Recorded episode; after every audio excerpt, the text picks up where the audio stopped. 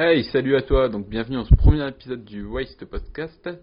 Tu l'auras remarqué, je ne suis pas Jordan, j'espère que ça ne te dérange pas. Donc euh, on se retrouve pour le premier épisode. N'hésite pas à me dire ce que tu en penser en commentaire, mettre une note sur l'application de ton choix et me faire quelques suggestions pour les prochains épisodes, pourquoi pas. Bon, je te laisse sur ce et je te souhaite une bonne écoute. Salut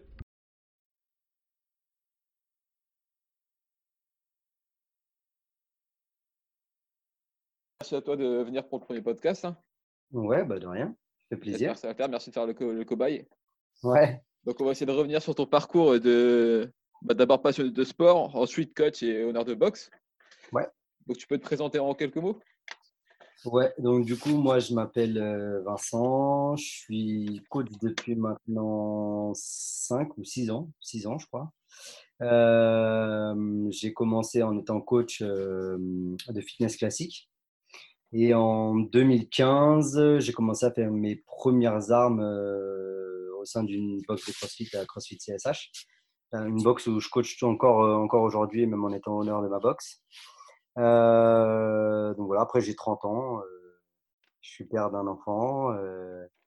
et puis du coup, bah, maintenant, aujourd'hui, je suis honneur de ma box et coach, coach fitness encore un petit peu pour quelques heures et euh, coach euh, aussi encore de CrossFit, euh, du coup, à CrossFit CSH à Conflans-Sainte-Honorine dans le 78. Et c'est quoi le nom de ta box Alors, le nom de ma box, c'est CrossFit Wild Squad. ok. on est situé dans, le 95. Ouais, dans le 95, limitrophe, limitrophe 60. Ok. Et du coup, toi, c'est quoi ton premier souvenir que tu as avec le sport? Ta première rencontre avec le sport c'est... Alors, j'ai bien, je me suis bien penché sur la question. Mon premier souvenir, moi, il faut savoir que quand j'ai commencé, j'ai commencé avec du foot parce que euh, euh, mon père est un footeux à la base, il était entraîneur. Donc, du coup, j'ai commencé avec le foot à l'âge de 4-5 euh, ans. Sauf que j'étais pas un grand sportif de base. C'est-à-dire que j'étais plutôt le gars un, peu potelé, pas trop non plus, mais un peu potelé. Et mon premier grand souvenir, si tu veux, c'est quand mon père m'emmenait faire des footings avec les, avec les camarades de l'équipe. Euh, J'étais pas trop fan de ça à la base. Donc, euh, mon premier souvenir en relation avec le sport, je te dirais que c'était. Ah, c'est pas ouf. C'était pas, ouais, pas grand amour. Voilà, à la base, à 4-5 ans, euh, j'étais pas un, grand mordu de, un grand mordu de sport. Et même après, vers 8-9 ans, je n'étais pas non plus un, un, fou de sport. Après, j'en ai toujours pratiqué. J'ai fait, j'ai fait du foot, j'ai fait ensuite du hand, j'ai fait du tennis de table. Et là où j'ai eu le déclic sur le sport, c'est quand j'ai commencé l'aviron. D'accord. Et ça, c'était à quel âge tu commences l'aviron du coup? Ouais, j'ai commencé l'aviron à l'âge de 12 ans. Et c'est quoi qui t'a intéressé dans, dans l'aviron? Bah, en fait, de base, euh, ma grand-mère était, ma grand-mère était gardienne du club. Du coup, euh, bah, j'allais voir ma grand-mère régulièrement, donc je voyais les gens ramer, tout ça. Je me suis dit, allez, pourquoi pas me lancer là-dedans? Et, euh, et, en fait, euh, c'est là que j'ai goûté, euh, au sport vraiment. C'est-à-dire, quand je suis rentré à l'aviron, j'ai commencé à m'entraîner 4 à 5 fois par semaine. Donc, quand tu as 12 ans, c'est quand même un volume assez, assez correct. on a fait des. Enfin, tu avais une programmation plus ou moins établie où tu avais des sorties bateau le mercredi, samedi, dimanche. Et tu avais euh, un ou deux autres entraînements le mardi et le jeudi où c'était plus du foncier, où tu travaillais un léger euh, renforcement musculaire et euh, travail sur ergo. D'accord. Et du coup, tu as fait ça pendant combien de temps, toi Du coup, moi, j'ai fait ça jusqu'à 18 ans. Donc, j'ai ramé pendant 6 ans de, de, la catégorie minime jusqu'à la catégorie junior. J'ai atteint les championnats de France plusieurs fois ma meilleure place, c'est une, finale B. Donc, euh, une finale B, en gros, as, à l'aviron, quand tu vas au championnat de France, tu as finale A, finale B, finale C, finale D, quand tu arrives à te qualifier. J'ai fait une finale B quand j'étais junior. Bon, après, je n'étais pas un excellent rameur. Hein. Euh, je ne suis pas très grand. Je mesure 1m70. Donc, pour, euh, pour ramer, ramer c'est compliqué quand grand. les crossfitters, ils le sauront, ça. Hein. Ils sont petits, ils galèrent sur les ergots. Donc voilà, j'ai fait une finale B, j'ai participé au championnat de France plusieurs fois, donc jusqu'à 18 ans. Et, après mes 18 ans. Euh, hein? En équipe euh? Ouais, ouais, ouais, tu en équipe. Euh, là, ma, finale B, c'était en 4. On était, on était dans un bateau à 4. D'accord. Et ensuite, tu passes sur quoi pour revenir un peu sur tout ton parcours sportif? Ouais. Après, donc après l'aviron, j'ai commencé à m'intéresser au football américain. Donc, Et là, tu as quel âge plus ou moins? Bah, pas, Juste après, à 19 ans. D'accord. J'ai jamais arrêté le sport à partir du moment où je me suis vraiment investi dedans à 12 ans. J'ai jamais arrêté jusqu'à aujourd'hui 30 ans. donc après, j'ai fait du football américain parce que je suis féru de, de la culture américaine sportive en tout cas. Donc je me suis testé au football américain, j'ai vraiment adoré ce sport. j'ai été champion de France en 2009. Avec quelle équipe? Avec les, les Cougars de Saint-Olomone. D'accord. Donc, euh, une grosse, grosse équipe. Euh, ouais, on fait champion de France cette année-là. J'ai fait deux ans de football américain. Et au moment de passer en catégorie senior, j'ai dû arrêter parce que du coup, euh, bah, je commençais à avoir des envies, de, des envies professionnelles autres. Et le football américain, il faut savoir que tu as quand même un taux de blessure qui peut être relativement élevé. Quand tu travailles dans le sport, si tu te casses une jambe, c'est un peu compliqué, c'est un peu moyen. Donc euh, j'ai dû lâcher un peu le football américain et c'est là où je me suis, c'est là que je me suis mis un peu en, salle de fitness traditionnelle avec de la muscu classique. D'accord. Et, euh, là tu commences. Euh, vas-y, vas-y. Voilà. Après bah, j'ai passé mon BP en fait dans la même dans la même foulée. Donc le BP GEPS AG2F, activité de la forme et de la force. Et puis bah, quand j'ai passé le BP GEPS AG2F et que j'ai commencé à bosser euh, je crois que c'était euh, bah, il y a six ans. Il y a six ans, ouais. Et bah, j'ai j'ai été contacté par, euh, par Mehdi de la salle Sports Club, hein, donc une salle de remise en forme à, à, Conflans. Et eux avaient le projet en 2015 d'ouvrir une box. Et c'est comme ça que j'ai goûté au CrossFit. D'accord. Et toi, tu avais déjà entendu parler du CrossFit à ce moment-là? Euh, Non, pas du tout. Alors, le CrossFit, si je dois te raconter mon premier souvenir de CrossFit, c'est ce que j'allais te demander. J'étais stagiaire, euh, stagiaire justement pour le BP euh, dans une salle à Sartrouville. Et euh, je me souviens avoir vu, je crois que c'était un WOD des French Throwdown. Peut-être que s'il y en a qui, qui, avaient fait les French à cette époque-là, regarde, ils, se rappelleront du WOD de Calif. C'était un WOD de Calif, je crois que c'était un AMRAP 7 minutes, 7 toast to bar, 7 pull-up et 7 burpees, je crois, un truc comme ça. Ok. Alors, il faut savoir que j'avais jamais fait de toast to bar de ma vie. Euh, je pense que j'avais dû faire trois burpees avant de découvrir ça. Et, euh, et les tractions, pour moi, c'est des tractions strictes. Et ah, je me suis laissé, euh, je me suis laissé au truc de se dire ah bah tiens vas-y je vais faire l'entraînement, je vais voir ce que ça donne. Donc, je sais pas, j'avais dû faire un truc minable, genre même pas même pas cinq tours, tu vois. Alors que c'est le truc aujourd'hui maintenant, voilà, 7 pull-ups, 7 toast bar, 7 burpees, bon, si je fais pas 5 tours, c'est un peu c'est un peu chaud. Donc ouais, ça c'est mon premier souvenir de CrossFit. Et après, je me souviens que j'avais regardé les toutes premières vidéos que j'ai vues en CrossFit, c'était Johan Gigor. D'accord. Vous voyez ce mec-là, euh, bah, je te dis, genre ça devait être en 2012-2013. Je voyais ce mec-là faire, euh, faire des, des WOD et tout ça. Je me demandais ce qu'il faisait. Euh. Et puis bah, de là, de là j'ai commencé à m'y intéresser un petit peu quand même. D'accord. Et là, tu pratiquais juste en tant que loisir à hein, ça, juste à côté Ouais, ouais. Et puis c'était, et puis c'était vraiment de manière euh, ultra, ultra temporaire. Hein. J'étais euh, là à cette époque-là, quand j'ai découvert ces premiers trucs-là, j'étais encore euh, dans la muscu traditionnelle, quoi. D'accord. Et tu faisais ça en complément de tes études et. Ouais, ouais, c'est ça, ça. Je faisais, je voyais un petit truc passer de temps en temps. Je me disais, oh, c'est quoi ce truc-là? Ça a l'air marrant. Et puis je le faisais. Et puis voilà, quoi. D'accord. Mais c'était vraiment de manière temporaire. J'ai vraiment après Là où j'ai complètement lâché la, muscu traditionnelle pour le, pour le CrossFit, c'est quand, quand la boxe de, de Conflans est ouverte en 2015.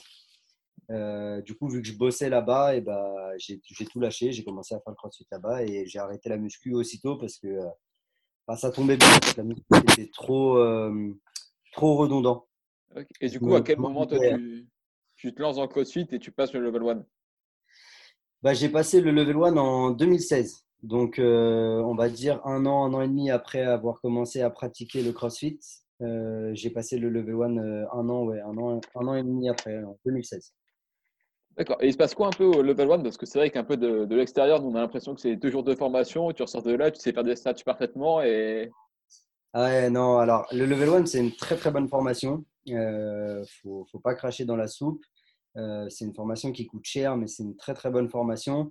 Après, je t'avoue, que là où je suis un peu plus, un peu plus sceptique, c'est que bah, n'importe qui peut l'avoir le level 1 en fait. Il suffit de, il suffit de, de, payer, réviser les cours. Et si tu es bon et que tu réponds bien au QCM, tu es titulaire du level 1. D'accord. Alors après, fort heureusement, en France, euh, on est assez légalisé, c'est-à-dire que avec un level 1, tu peux pas coacher dans une box. Donc, euh, ce qui te donne le droit de coacher dans une box, c'est surtout euh, le fait que tu es un, un type BP et tout ça, quoi, les dust, métier de la forme, etc. Mais sinon, c'est une très très bonne formation. Tu apprends pas mal de choses. tu apprends sur la technique. Après, voilà, je t'avoue qu'en deux jours, tu peux pas voir un snatch parfaitement, tu peux pas voir un clean and jerk parfaitement. Tu vois surtout les mouvements de base, euh, les recommandations de CrossFit en termes de, de programmation, de, nutrition, euh, euh, de, de, de, mouvement, etc. Donc tout ça, c'est vraiment, vraiment super sympa et ça te donne une bonne base et ça te donne aussi, je pense, un gain de confiance quand tu veux te mettre à coacher, en tout cas en CrossFit. Ok, donc là en 2016, tu passes le level 1 pour CSH, c'est ça? Ouais, du coup, à la base, euh, c'était pour CSH, mais avec quand même une arrière-pensée d'ouvrir ma box, moi aussi. Euh, D'accord, c'est là que j'allais revenir. À partir de quand elle est venue euh, l'idée d'ouvrir ta propre box?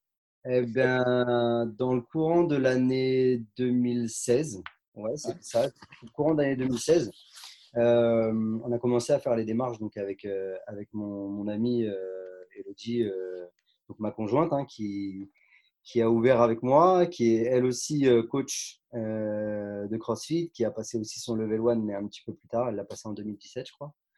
Euh, qui a découvert le CrossFit un peu grâce à moi aussi, parce que je l'avais emmené à Gonflant, qui a totalement accroché à la méthode, alors qu'à la base, elle faisait pas du tout de musculation, rien du tout. Elle faisait vraiment que des cours de fitness classiques, type body pump, body attack, etc. Donc, elle était plutôt dans ces, dans ces zones-là. Euh, donc ouais, en 2016, on a commencé à se lancer sur le truc en faisant juste un petit dossier comme ça, en se disant bon allez, on va aller voir une banque et puis on va leur présenter un, un, petit PowerPoint, voir euh, ce qu'ils en pensent. Donc en 2016, on a commencé à se lancer là-dedans. On a rencontré les banques et les banques étaient plutôt OK, mais par contre, il fallait aller plus loin dans le projet. Donc euh, c'est en 2016 qu'on a galéré pour pour pouvoir ouvrir en 2017, puisque nous, on a ouvert en 2017. D'accord, est-ce que j'allais te demander Donc, le temps de, pour ouvrir ta propre box, c'est de 2016 à 2017. Ça a pris un an pour. Euh, c'est à peu, près, à peu près un an. Alors, en fait, il faut savoir que nous, après, c'est pas forcément, on n'est pas forcément le cas de tout le monde, mais en France, les démarches sont assez compliquées et assez longues.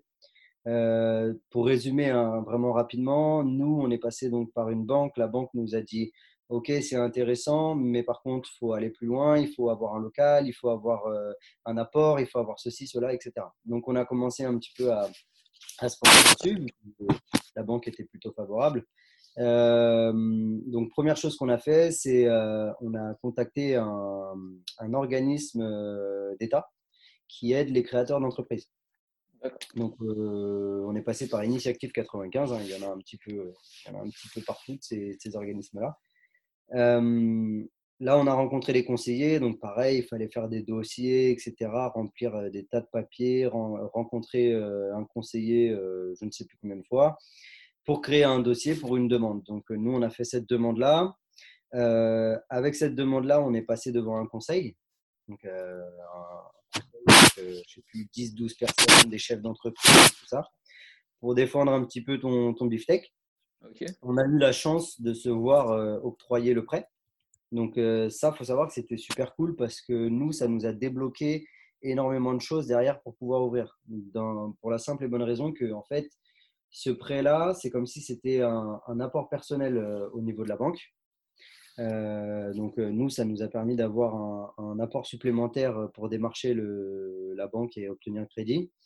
Et en plus de ça, ces organismes-là, vu qu'ils sont sponsorisés par l'État, si je peux dire, euh, et bah, ils garantissent le, prêt bancaire à hauteur de 65%. Donc la banque, en fait, ne se mouillait plus qu'à 35% sur le prêt qu'on demandait. Ok, donc ils s'engagent un peu plus facilement. Quoi. Voilà, c'est ça. Du coup, ça, ça lève un gros, un gros levier, euh, en tout cas pour la banque. Après, donc, ça en est suivi là où c'était un peu plus compliqué. C'était que pour débloquer le crédit, il fallait qu'on ait un bail. Donc euh, là, on a commencé à chercher un local, on a trouvé un local, euh, sauf que le propriétaire, pour nous donner le bail, voulait un accord de prêt. Donc c'est là où voilà, c'est là où c'est compliqué, c'est là où en fait faut négocier avec la banque et avec le bailleur dans le sens où ils se renvoient les deux la balle. Moi je veux un accord de prêt, mais moi je veux un bail. Donc du coup c'était assez compliqué. Et le local tu trouvais facilement ou? Ouais, on avait, on, avait, on avait trouvé assez facilement parce qu'on s'était penché dessus euh, en amont et qu'on avait déjà repéré un local. Euh, le seul truc qui a pris du temps, c'est que bah, le propriétaire, il fallait le travailler un peu au corps pour qu'il nous accorde une promesse de bail. Et une fois la promesse de bail obtenue, c'est là où on a pu euh, après débloquer la banque, obtenir le crédit, etc. Donc après, s'ensuit tout ce qui est immatriculation au registre des commerces, etc., etc. Donc tout ça, ça prend énormément de temps. Et une fois que tout ça est réglé, bah après, bien sûr, tu as tous les, tous les mois de travaux, etc. à prévoir. Donc euh, voilà pourquoi, en gros, ça prend, ça prend une année à peu près pour ouvrir, pour ouvrir une box. Après, il y en a qui font plus rapide, il y en a qui font moins rapide. Ça va dépendre vraiment de, chacun. Et pour l'achat du matériel, etc., c'est parce qu'on c'est pareil, tout est au fur et à mesure. Et... Ouais, alors après, nous, on avait déjà fait des devis parce que du coup, quand tu contactes les banques, tu les démarches, etc., bah, bien sûr, ils attendent un business plan. Mhm. Donc, dans le business plan, on avait déjà un peu tout, notre matériel de, prévu. Donc, après, bon, bah, c'est juste des commandes à passer une fois qu'on avait le, le prêt. Quoi. Donc, ça, c'est plutôt rapide. Après, c'est vraiment la mise en place qui est, qui est assez compliquée. Et pour l'affiliation euh, officielle à CrossFit, du coup, ça s'est passé dans la foulée en même temps que. Ouais, un peu, à peu près en même temps. Une fois que la, la société elle était immatriculée, euh, on a fait ça dans la foulée. Donc là aussi, c'est un petit peu de paperasse. Il faut, faut, remplir. Euh, voilà, CrossFit te demande pourquoi tu veux être affilié, qu'est-ce qui te motive à être affilié. Faut un peu que tu montres pas de blanche et que tu, tu montres que tu es un, fervent, euh, voilà, ta motivation et que tu es un fervent supporter de la méthode CrossFit pour obtenir ton, ton affiliation. Et toi, au moment d'ouvrir, tu avais un peu peur de, de te lancer, de ouais, ouais, ouais, Alors nous, euh, nous on, a, on a un peu flippé euh, au départ. 2016, hein, c'est vraiment l'année de la concrétisation, mais euh, le projet, il était même, légèrement en avance et en fait, on avait déjà abandonné une fois parce que bah, la, vie, la vie fait que tu as tes boulots à côté, etc. Donc, des fois, tu, lâches l'affaire sur des projets que tu as, mis en cours.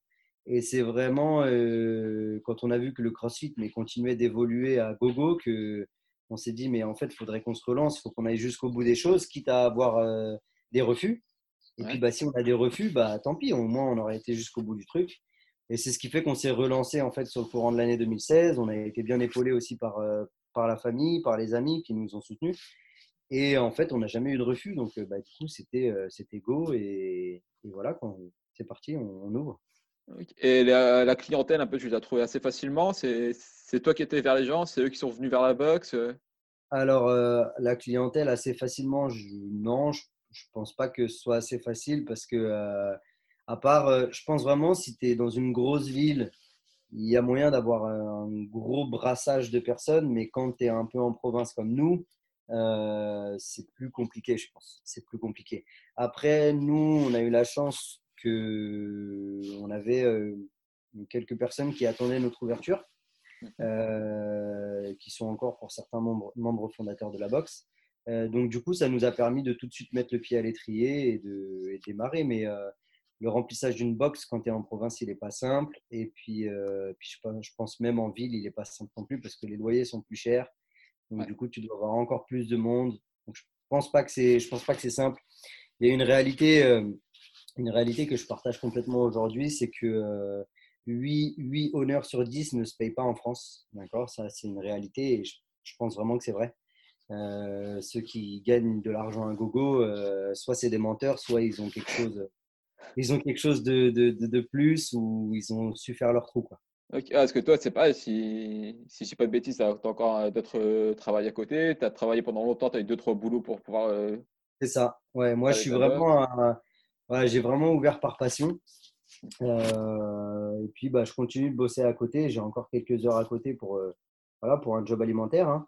Et, euh, et on, on, a commencé cette année à, à payer, à payer donc, ma conjointe Elodie. donc, ça fait seulement là la troisième année qu'on a pu lui verser un petit salaire. Et quand je dis un petit salaire, c'est un petit salaire. On ne lui verse pas 3000 euros par mois. Hein. Donc, voilà, ça c'est une réalité. Après, il y a plein de gens qui se tuent la santé pour, pour des boulots qu'ils n'aiment pas, pour gagner 2000 euros. voilà, nous, bah, nous, on survit, mais au moins, on kiffe ce qu'on fait. Ouais, du coup, j'allais te demander les plus grosses difficultés que tu avais eues pour voir la boxe, mais c'est surtout ce qui est administratif, si j'ai bien compris, c'est ça?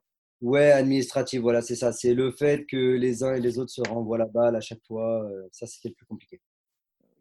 Et là, si aujourd'hui, il y a un mec qui est, passionné de CrossFit, etc., il veut ouvrir sa boxe, est-ce que tu peux lui conseiller ou... Euh, moi, ce que je lui conseillerais, c'est vraiment déjà de, de chapeauter son, son, projet, vraiment de tout faire en amont pour éviter de perdre du temps euh, quand, il va, quand il va lancer ses démarches. Donc, vraiment tout préparer, faire ses business plans au carré, trouver un local déjà de limite avant de démarcher les banques, euh, se renseigner auprès des organismes qui peuvent aider, etc. Genre vraiment tout préparer en amont pour que une fois que le truc il est lancé, il puisse, euh, il puisse embrayer, euh, embrayer tout de suite quoi. Parce que la lenteur administrative, ça peut vraiment te, vraiment te tuer, te tuer, dès les premiers mois. Ok, ok. Bon, bah vas-y, maintenant après, après dans, dans, le fonctionnement, je lui dirais, je lui dirais surtout euh, ouvre une box si tu es passionné, euh, parce que tu vas pas compter les heures. Et, euh, et puis n'ouvre pas de box si tu n'es pas passionné. ouais, fais pas ça pour l'argent. Parce que voilà, parce que tu gagneras pas l'argent que tu penses que tu vas gagner. Toi, niveau heure de travail, ça te prend combien de temps par semaine, si c'est comptable, si c'est possible de compter bah alors franchement, je t'avoue que je pourrais même pas te dire parce que j'ai ce que je peux te donner comme info, c'est que j'ai mes heures de coaching, donc mes heures de, coaching, mes heures de coaching, mes heures de présence à la boxe. Mhm. Mais il faut aussi compter euh, tous les à côté, c'est-à-dire que bah, la programmation. Euh, tu, voilà, tu fais la programmation. Alors, je sais qu'il y a des box qui font pas leur programmation, mais moi, je fais ma programmation. Euh, j'ai les heures de ménage, j'ai les heures pour la comptabilité, pour, pour toutes ces choses-là en fait qu'on voit pas euh, donc, euh, franchement, je ne peux pas te dire vraiment à l'heure précise combien ça, combien ça peut, tu combien ça peut chiffrer. Quoi. Mais c'est du boulot. Ok, ok. Bon, on a passé la première partie. On va passer sur la deuxième partie un peu plus centrée sur toi. Yes. Petit jeu de questions-réponses euh, rapide. Ouais. Donc, tu es prêt pour la première? Allez. Vas-y. Le mouvement que tu préfères et le mouvement que tu détestes le plus en CrossFit Alors, le mouvement que je préfère, sans hésitation le snatch. Ok. Euh, parce que c'est technique et parce que c'est joli à regarder, quand c'est bien exécuté, bien sûr.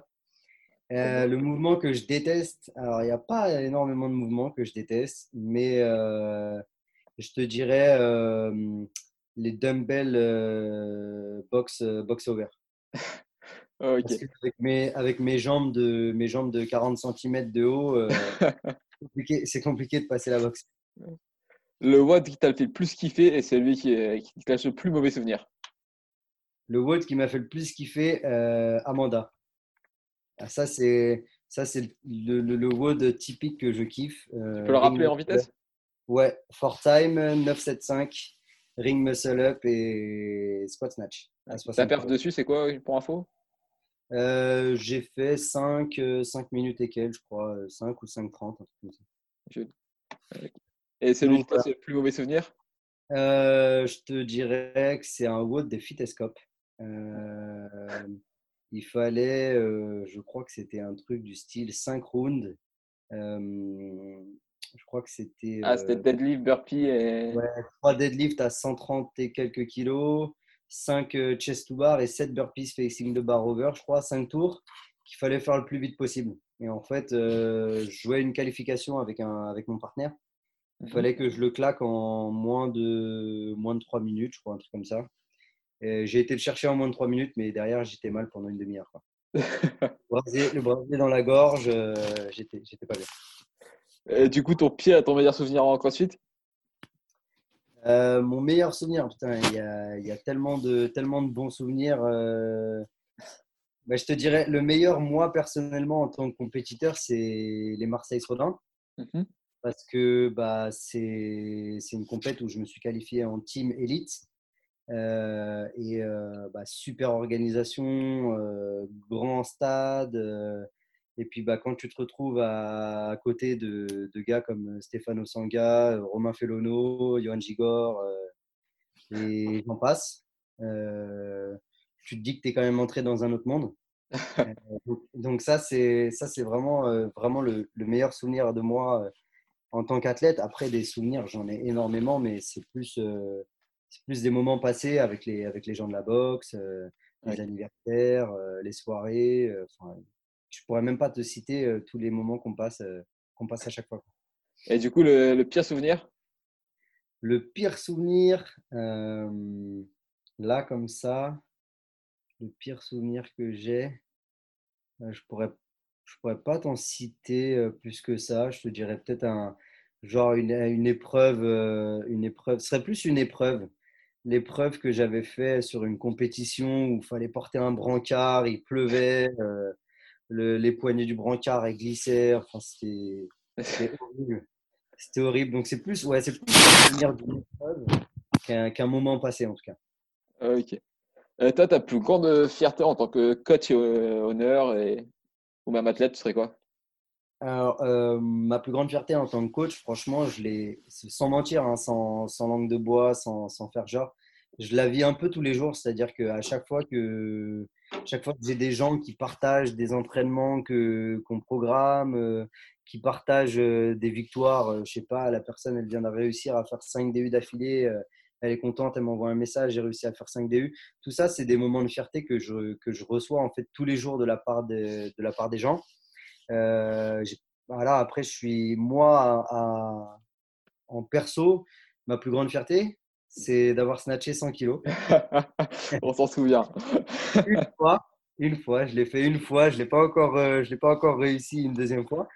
Mais euh, ouais, calife des Marseille Rodan, euh, je sors une barre à 100 kg au snatch. Euh, à savoir que je l'avais travaillé quand même pendant au moins plus d'un an. Donc ça c'est ça c'est mon plus gros mon, mon plus gros mon plus gros succès jusqu'à maintenant. J'ai vécu un, un, grand kiffeur de snatch. C'est vraiment une grosse grosse satisfaction pour moi. Et je précise hein, que je pèse je pèse 70 kg donc les mecs qui, voilà, les mecs qui vont dire ouais, mais moi, arracher 100 kilos, c'est facile. Ouais, mais mon gars, si tu fais 112 kilos, euh, forcément, c'est plus facile pour toi que pour moi. Même si au CrossFit, il n'y a pas de poids de corps, on s'en bat les couilles.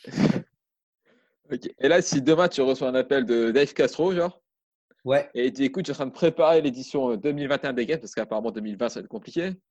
Il me faut un WOD qui va tester l'ensemble des qualités des athlètes pour faire le cut, euh, le premier WOD pour faire le cut. Tu mets quoi Qui a testé l'épreuve physique, mentale euh? Alors moi, franchement, euh, je lui dirais, euh, je lui dirais, Dave, prépare un, pseudo redo de ce que tu as fait l'année dernière. je pense que la première épreuve des cuts qu'il a fait l'année dernière, donc en 2019, je sais pas si tu te souviens, mais c'était un synchrone for time avec des, du run, du run, des snatchs, des grimpes de cordes et des snatchs. Mhm. Je l'ai trouvé super intéressant parce que déjà c'est un triplet. C'est-à-dire qu'il mélange euh, le weightlifting, euh, le conditioning et la gym. Donc déjà là, as, en un WOD, tu as, quasiment euh, l'ensemble des qualités physiques qui sont, qui sont mises à rude épreuve. Donc si je pouvais lui dire, OK, moi je te propose un, je te propose un WOD, je pense que je partirais aussi sur un triplet. je mettrais également, bah, je sais pas, par exemple du run, parce que je ne mettrais pas un ergo parce que l'ergo, c'est, c'est, compliqué pour, euh, pour, les personnes qui ne sont pas très lourdes et pas très grandes. Je pense que l'avantage surtout les grands et les gros. Après, tu me diras la course, ça va Mais euh, je partirais sur un run aussi. Je partirais éventuellement aussi sur des snatchs parce que tu as la difficulté du mouvement technique. Et à la place d'un grimpé de corde, je mettrais peut-être du handstand walk. Ah. spécifique, euh, tu vois, comme ça, tu cut tout le monde dès le début. Donc, ouais, moi, je partirais sur un truc comme ça. Après, le format, je sais pas, tu vois, est-ce que ce serait un AMRAP, est-ce que ce serait un time Mais ce serait, ouais, run, snatch et instant walk. Ah, Dès le début. Alors, toi, si, tu dois citer une personne qui t'a vraiment inspiré d'un point de vue sportif ou même personnel, tu, tu serais qui? Euh, Moi, alors, si, si, je dois te donner un petit peu, genre, euh, mon athlète, euh, mon athlète préféré, bon, bah, moi, j'ai regardé le CrossFit. Euh, moi, c'était Rich Froning, tu vois, à la base. Ouais. Euh, maintenant, il est un petit peu plus, il est un peu plus derrière, puisque maintenant, tu as Matt Fraser, duel, etc. Mais voilà, moi, c'était Rich Froning, euh, vraiment la tête que je kiffais quand j'ai commencé à regarder les games. Après, je suis, un, je suis quand même un, grand fan de, de Tia Claire Toomey. Parce que mhm. je trouve que cette nana, elle, est quand même assez énorme. Elle explose tout. Elle a fait les JO en altéro. Enfin, c'est, un monstre. Après, euh, une personne qui m'a beaucoup, beaucoup apporté, euh, maintenant plus, plus localement en France, euh, ce serait mon, mon poteau Guillaume Guillou, que je remercie parce que j'ai fait pas mal de formations avec lui. J'ai commencé le CrossFit avec lui, donc j'étais un des tout premiers à, à suivre ses programmations à l'époque avec les deux autres coach de, CrossFit CSH. Euh, D'ailleurs, voilà, tu suis encore la programmation aujourd'hui, je crois, c'est ça? Ouais, c'est ça. Ouais. Aujourd'hui, je suis athlète euh, Watt Competitor. Euh, j'ai fait pas mal de séminaires avec Guillaume. Enfin, voilà, ça fait, ça fait 5-6 ans qu'on se connaît maintenant et qu'on se côtoie toujours. Et voilà, même s'il est controversé dans le CrossFit, c'est un mec qu'on a plein la tête. Et c'est juste des fois sa manière de dire les choses qui passe pas auprès des gens. Mais si les gens le connaissaient un petit peu plus, ils s'apercevraient qu'il y a quand même pas mal de connaissances derrière tout ça. Donc voilà, plus localement, ce serait, ce serait Guillaume, Guillaume pour ça. Ok. Et si tu devais choisir entre le cardio, la gym ou l'altéro? Je crois qu'on a plus ou moins compris, mais. Ouais, alors, alors franchement, les, les trois, les trois j'aime. Hein. Le cardio, je vais te dire que c'est un de mes points forts. Euh, le... Ouais, voilà, c'est ça, l'aviron, le fait de continuer à donner des cours de fitness, type body pump, etc. J'ai quand même un gain, enfin une endurance musculaire et cardiovasculaire qui est assez, euh, assez correcte. Donc, je vais te dire, le cardio, c'est mon point fort. Euh, la gym, euh, si je pouvais te donner une idée, la gym, ce serait pour une nuit et l'altéro pour la vie. La gym, j'adore ça, mais l'altéro, c'est vraiment, vraiment ce qui me fait kiffer, malgré, malgré que je ne sois pas un grand haltérophile. Hein, c'est vraiment ce qui me fait kiffer le plus. D'ailleurs, j'ai aussi, j'ai oublié de mentionner, mais j'ai commencé, on va dire, avec l'haltérophilie euh, au sein d'un club d'haltérophilie qui est l'AFMA à Franconville, mhm. avec des grands, grands coachs. donc euh, voilà, je leur, fais, euh, je leur fais un petit big up en même temps en passant.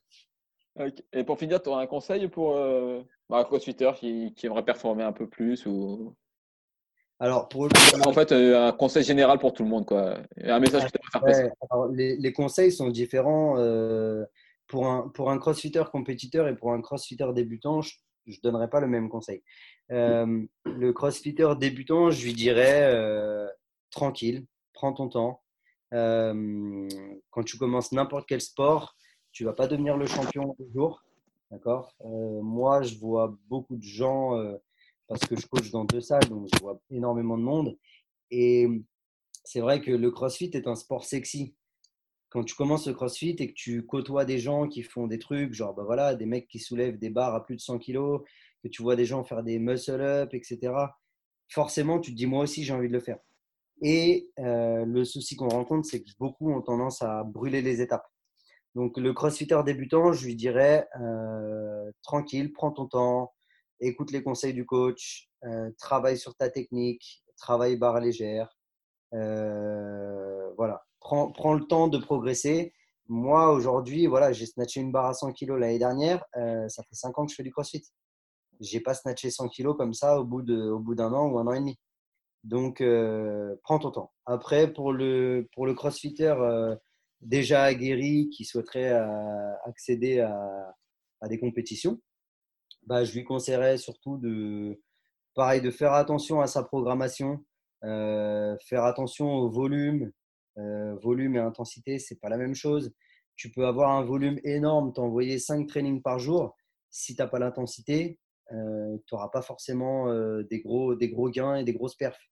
Donc, je, je, lui dirais fais attention au volume, fais attention à ta programmation, continue de travailler ta technique, parce que c'est super important et ça fait la différence. Euh, moi, je le vois de plus en plus en compète. Hein. Mmh les gars propres, euh, ils finissent toujours devant les gars, euh, les gars dégueulasses. Voilà. Et puis, et puis voilà, pareil. Hein. Prends, prends, le temps. moi, j'ai accédé à des compétitions, on va dire assez, assez hautes en termes de standing, comme les Marseille. pareil. Hein. C'était l'année dernière. Voilà, j'ai fait les Fitescopes. c'est des compétitions qui commencent à parler un petit peu en France, mais ça m'a pris, euh, ça m'a euh, et moi, je m'entraîne, euh, je m'entraîne 5, 6 fois par semaine. Ah, ok, ok. donc voilà. Et du coup, si on veut te suivre un peu, te, te retrouver, on peut te suivre où et comment? Alors, ouais, si vous voulez bah, Moi, je suis coach à CrossFit Wild Squad donc, dans le 95. Donc, euh, bah, sur Insta, j'ai mon pseudo, c'est Coach Vince, coach avec un tiret du 8 et Vince, V-I-N-Z. Sinon, sur Facebook, Vincent Descamps. Ça s'écrit comme le sélectionneur de l'équipe de France, mais sans le H. Non, pas de H. Euh, et puis après, bah voilà, le Facebook de la salle, euh, CrossFit Wild Squad. ok. Et le temps qu'on y est, si on veut apprendre à tenir sur les mains, on peut faire comment par hasard? Ah, si tu veux apprendre à tenir sur les mains. Ouais, j'ai lancé j'ai lancé euh, un, e-book euh, bah, aujourd'hui, qui est parti aujourd'hui, avec une programmation sur quatre semaines que j'ai testé moi-même. Donc moi, j'étais euh, j'étais bon en marche sur les mains, mais pas du tout bon en, statique, en ATR. Et j'ai testé un programme donc avec beaucoup de renforcement musculaire au niveau des épaules, au niveau des abdos, enfin, voilà, au niveau des alignements, des postures, des ouvertures d'épaule, etc. Donc j'ai testé ce programme sur quatre semaines avec l'objectif en 30 jours de tenir 30 secondes sans bouger. Mhm. Euh, objectif que j'ai réussi au 18e jour. Donc du coup, j'ai voulu faire partager un petit peu euh, bah, ce programme et en faire en profiter au maximum. Donc j'ai créé un e-book. Il faut savoir qu'il y a quand même du taf. Euh, il y a 43 vidéos de démo dedans. vous avez 4 semaines d'entraînement complètes dessus. Donc voilà, si vous voulez le télécharger, il est directement possible de le faire sur le site crossfitwildsquad.fr. Ok, bon, bah nickel. Voilà. Bah, merci encore à toi d'avoir, euh, accepté de participer. Merci à toi pour, l'invitation euh, sur le premier podcast. Ok, merci, bah, c'était cool. Hein, et... Bah, du coup, à la prochaine, à bientôt. Ça marche, à bientôt. ciao. Ciao. Hmm.